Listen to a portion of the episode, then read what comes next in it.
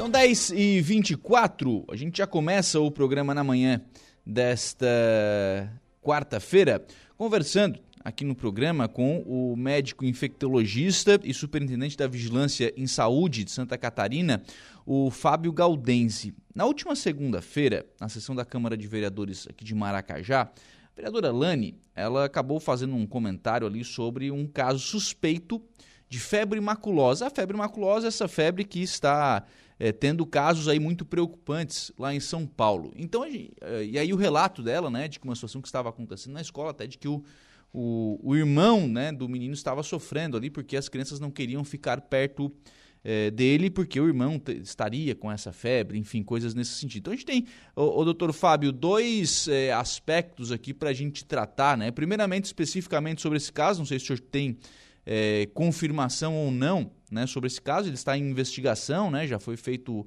a, a coleta para fazer a, a, análise, né, para saber o resultado disso. Mas esclarecer também para os ouvintes, doutor Fábio, que esta febre, claro, é uma doença, precisa ser tratada né, com todos os cuidados, mas que aqui em Santa Catarina a gente não tem as mesmas características dessa doença lá em São Paulo. É isso? Bom dia. Olá, bom dia é exatamente isso. É né? muito importante a gente falar um pouquinho sobre a febre maculosa. Então, é uma doença que tem sido muito comentada né, na mídia, pelas pessoas, na sociedade, nessas últimas semanas, por conta de um surto ocorrido no estado de São Paulo. É, a febre maculosa, então, é, é uma doença infecciosa aguda que tem ali como as principais características um quadro de febre, dor no corpo, vômito, diarreia, mal-estar, mas principalmente umas manchas avermelhadas pelo corpo. Por isso que é chamada de febre maculosa, né? Porque ela forma essas máculas na nossa pele.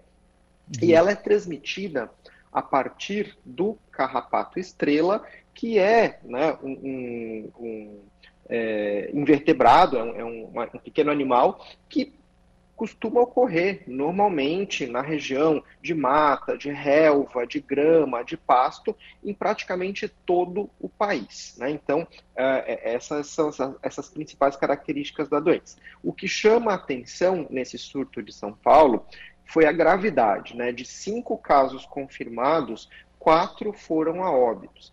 Então, uma letalidade que a gente chama de 80%, o que é extremamente grave, né? A maioria das doenças não tem uma letalidade tão alta.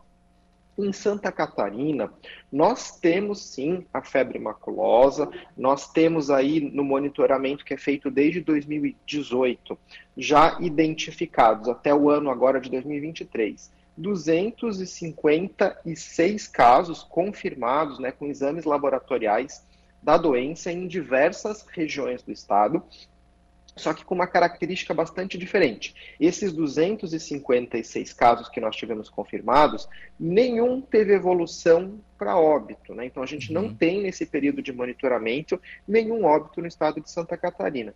Uhum. E por que isso? Né? A gente tem uma explicação que é a diferença do agente é, causador né, da, da febre maculosa em São Paulo. A bactéria que é transmitida pela picada desse, desse carrapato estrela, né, uh, ela é diferente. Então, a gente tem uma espécie no estado de São Paulo e uma outra espécie aqui em Santa Catarina. Então, em São Paulo, a bactéria que causa essa doença, depois da picada do carrapato, é uh, essa bactéria que a gente chama de uh, Rickettsia uh, Rickettsia. E aqui uhum. em Santa Catarina é a Rickettsia parkeri. Então a gente tem essa diferença desses agentes da bactéria que causa e por isso essa diferença tão grande de comportamento da doença. Sim.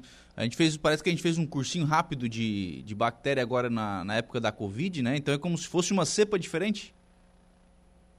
É até mais do que uma cepa. Quando a gente fala cepa, é, são diferenças entre agentes, né, uhum. vírus, enfim, bactérias da mesma espécie. Aqui a gente tem espécies diferentes. A gente tem um gênero, né? Lembrando uhum. lá das aulas sim, da sim. biologia, né, do colégio, a gente tem um gênero, né, que é o gênero Rickettsia, e a gente tem uh, ali então uh, essas duas espécies diferentes causando uh, a mesma doença chamada febre maculosa, mas com comportamentos diferentes. Uhum. E nos estados do Rio Grande do Sul, Santa Catarina, Bahia e é, Ceará, o agente causador da febre maculosa é essa rickettsia Sim. Parker, que é menos agressiva. Sim. Doutor, é, essa é uma, é uma doença que ela surgiu agora ou isso já é algo que a gente já teve em outros anos? Isso é, é pode dizer que é comum que as crianças tenham esse tipo, que as pessoas né, tenham esse tipo de, de febre? Sim, ela é uma doença que ela é uh, já conhecida como uh, a gente comentou, desde 2018 já tem um monitoramento, ela não é uma doença nova, digamos assim, né? Ela já é conhecida por nós, já existe esse acompanhamento, já existe essa vigilância. E, uh, claro, agora chamou muito atenção por esse agregado de casos, esse uhum. surto, que foram vinculados à presença das pessoas em um ambiente né, de, de, de uma festa, enfim, de, de algumas festas, que é muito rural. Então, isso acabou chamando a atenção da doença agora, mas ela não é uma doença nova, é uma doença já conhecida por nós, já monitorada, já mapeada, por isso que a gente tem tantas informações. Sim. Tratamento existe? Sim, é muito importante a gente falar nisso, né? Porque como a gente falou, então a transmissão ela se dá através dessa picada desse carrapato. Falando um pouquinho dele, né? Ele é um carrapato que ele não é comum de acontecer nas cidades. Ele é um carrapato que ele se acumula, ele, ele acontece, né? Em áreas rurais, onde a gente tem acúmulo de folhas secas, mata, grama, pasto, beira de lagoas, córregos. Ele não é um carrapato que convive, digamos assim, com a gente nas cidades. Então, uh, a gente precisa ter essa exposição a esse carrapato, que após a picada, né, em torno de 1 a 2% desses carrapatos nas zonas que tem transmissão, ele tem essa bactéria, então não é toda a picada que vai levar à doença.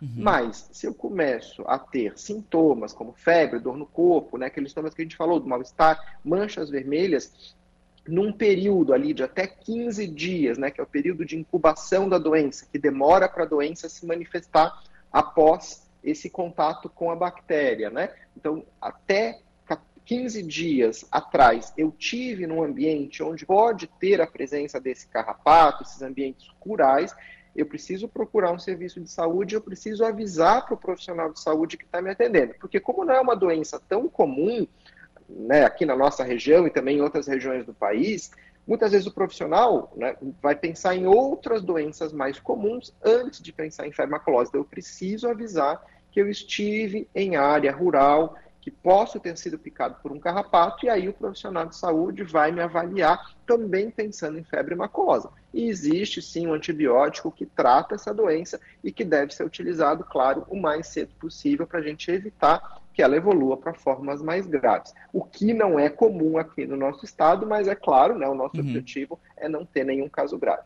Francine está perguntando aqui, doutor. É, boa tarde. Está é, perguntando aqui sobre a questão é, da transmissibilidade da doença. Essa febre é transmissível por saliva ou algo assim, ou somente pela picada do carrapato? Não, perfeita pergunta. Não é transmitido entre as pessoas. Então, né, você falou essa preocupação aí das pessoas uhum. de terem contato com um caso suspeito. Não temos transmissão entre as pessoas. Nós precisamos ter o carrapato fazendo esse caminho da doença, transmitindo a doença. Então, nós não temos a transmissão entre as pessoas. Nós temos que ter né, esse cuidado, esse respeito com a pessoa que pode estar ali doente, familiar de alguém doente, porque não há esse tipo de transmissão.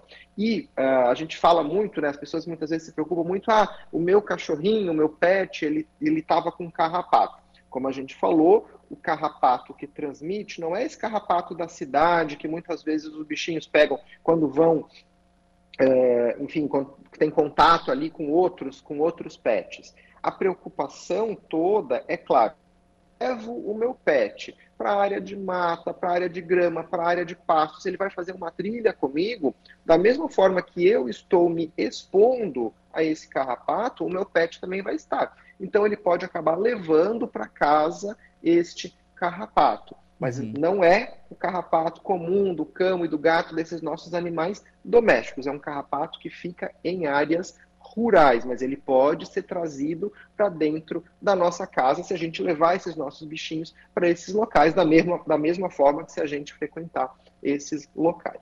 A Luciana faz um relato aqui, doutor, que é o seguinte: Bom dia, nós gostamos muito de pescar no verão e sempre pescaria em mata.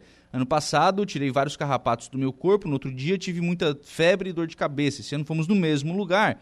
Peguei o carrapato outra vez e tive de novo muita febre. Fui na UPA, que é um atendimento de saúde, né? E não foi feito exames.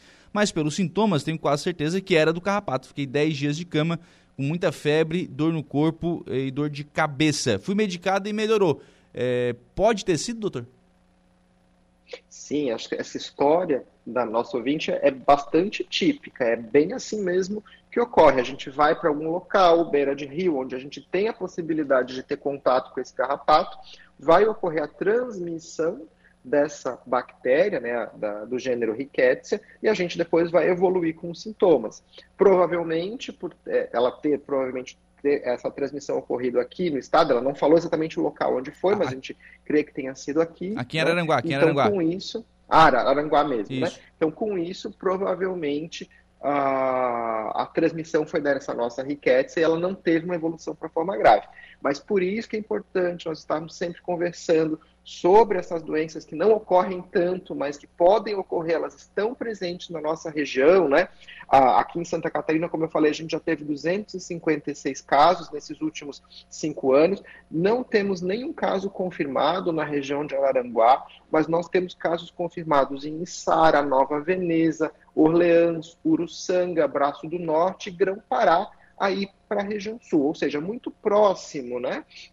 Uhum. E a gente sabe que a, a, transmissão ela vai ocorrendo quando a gente tem contato nesses, nesses ambientes. As pessoas viajam, as pessoas é, têm como costume né, realizar atividades no campo, o que é saudável, o que é importante também para o ser humano, esse contato com a natureza, mas a gente tem que lembrar de alguns cuidados para evitar o contato, então, com o carrapato. Né? Como a gente já falou, ele está muito nessas gramas, nessas matas, próximo a rios. Então, quando a gente vai nesses locais e a gente vai parar, vou, vou sentar um pouco, vou descansar, vou fazer um piquenique, vou lanchar, evitar estar próximo, é, estar próximo desses locais com gramas ou folhas secas procurar uhum. uma pedra, procurar um local, muitos parques, a gente sabe que ele já tem até certas mesinhas preparadas para que a gente faça esse lanche. Evitar sentar diretamente sobre gramas, sobre as folhas secas. Procurar mais uma pedra, alguma coisa que fique longe, porque o carrapato ele fica nessa vegetação e quando a gente raspa nessa folha, nesse, né, a gente uhum. encosta nesse, nesse material, ele acaba grudando então na nossa pele. Então tomar sempre o cuidado quando a gente for parar, a gente não ficar próximo dessa vegetação. Uh, e lembrar sempre de utilizar roupas mais compridas, principalmente na parte de baixo né, do, do, nosso corpo, onde a gente encosta mais nessas, nessas folhas, nessas folhagens, né? Utilizar então roupas compridas, utilizar roupas claras, porque eu consigo ver se algum carrapato grudou na roupa então ele não gruda só na pele, ele pode grudar também na roupa e eu posso acabar levando isso para casa, né? Então a roupa clara, ela vai me permitir identificar mais facilmente a presença desses carrapatos quando eu estiver fazendo uma visita a esse tipo de ambiente. Outra coisa que a gente pode utilizar são repelentes, né? Que a gente pode passar na região da pele que está exposta, no sapato, nessa região mais próxima né, da, da, calça. Só que a gente precisa ter muita, prestar muita atenção em que tipo de repelente, porque nós temos repelentes que tem que ter ação comprovada contra carrapatos. Então não é todo repelente que tem essa ação e os repelentes eles têm um período de ação diferente. Nós temos repelentes que funcionam por duas horas, repelentes que funcionam por cinco horas, repelentes que funcionam por dez horas. Então, a depender da atividade que a gente vai fazer, a gente precisa procurar um repelente que seja específico, né? ou seja, que seja contra carrapato e que me proteja pelo tempo necessário da minha, da minha exposição. E outro ponto importante: se eu encontrei um carrapato aderido ali na minha pele, se eu conseguir visualizar, muitas vezes é difícil, porque as formas que costumam é, aderir e, e, e, e, ter essa, e se alimentar né, do, uhum. do, do nosso sangue através da pele, são as formas mais jovens do carrapato, que são pequenas, elas podem ter milímetros e muitas vezes realmente é difícil de identificar. Mas eh, se a gente identificou um preso, a gente tem que tomar muito cuidado na retirada. A gente não deve esmagar, não deve utilizar, antigamente se recomendava esquentar com um isqueiro, com um fósforo.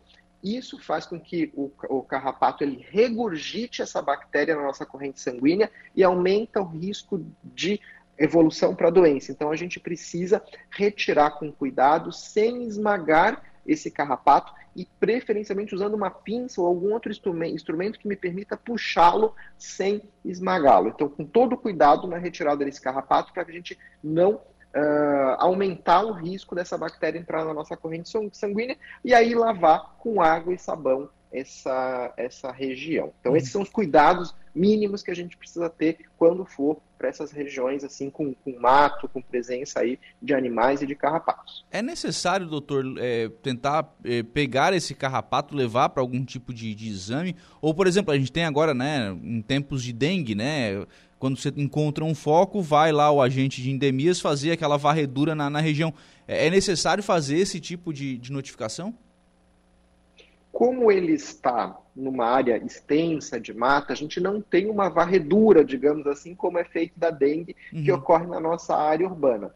Mas é importante sim, se a pessoa identificou algum carrapato, e daí com todos esses cuidados, né, para evitar ali de, de, de ter uh, o risco de inoculação dessa bactéria, e ter então essa retirada com cuidado, colocar num frasco fechado, a pessoa pode então encaminhar para a vigilância epidemiológica do seu município, que vai encaminhar esse carrapato para a identificação. Santa Catarina faz parte de uma rede né, de pesquisa em relação à febre maculosa. O nosso laboratório estadual de entomologia, né, a ciência que estuda uhum. esses insetos, é referência para o sul do Brasil e nós então avaliamos a espécie do carrapato e também encaminhamos para avaliar a presença das bactérias dentro desses carrapatos em laboratórios de referência nacional. Então, sim, é possível, se alguém identificar ali algum carrapato, algum animalzinho em casa, em, né, ou após uma ida aí a locais né, de, de, campo, de mata, áreas rurais, pode, então, através da vigilância epidemiológica do município, encaminhar esse carrapato para identificação.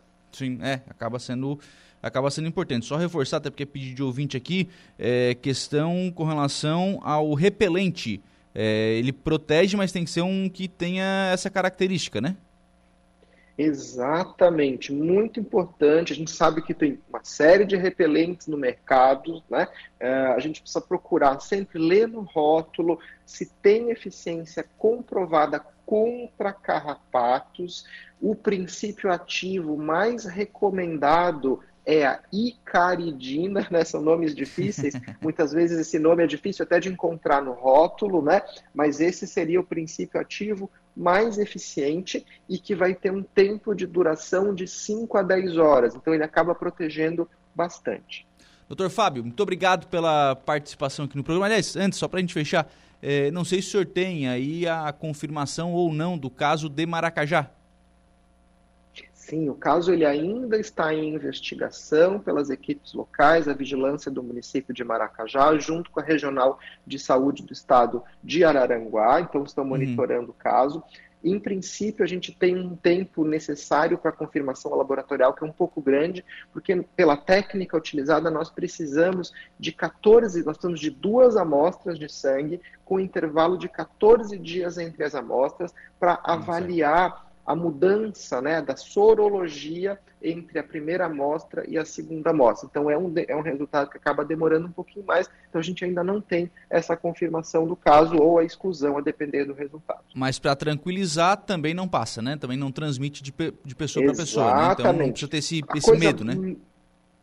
coisa mais importante a gente lembrar isso. Não tem transmissão de pessoa a pessoa, as pessoas podem ficar tranquilas, o risco é picada do carrapato. Então é isso que a gente precisa procurar, é com isso que a gente precisa se proteger. E da mesma forma, claro, né? É uma doença, a gente tem que tentar evitar ao máximo, a gente tem que se proteger, mas sabendo que os casos aqui no estado têm um perfil de gravidade muito diferente do que foi visto nesse surto em São Paulo.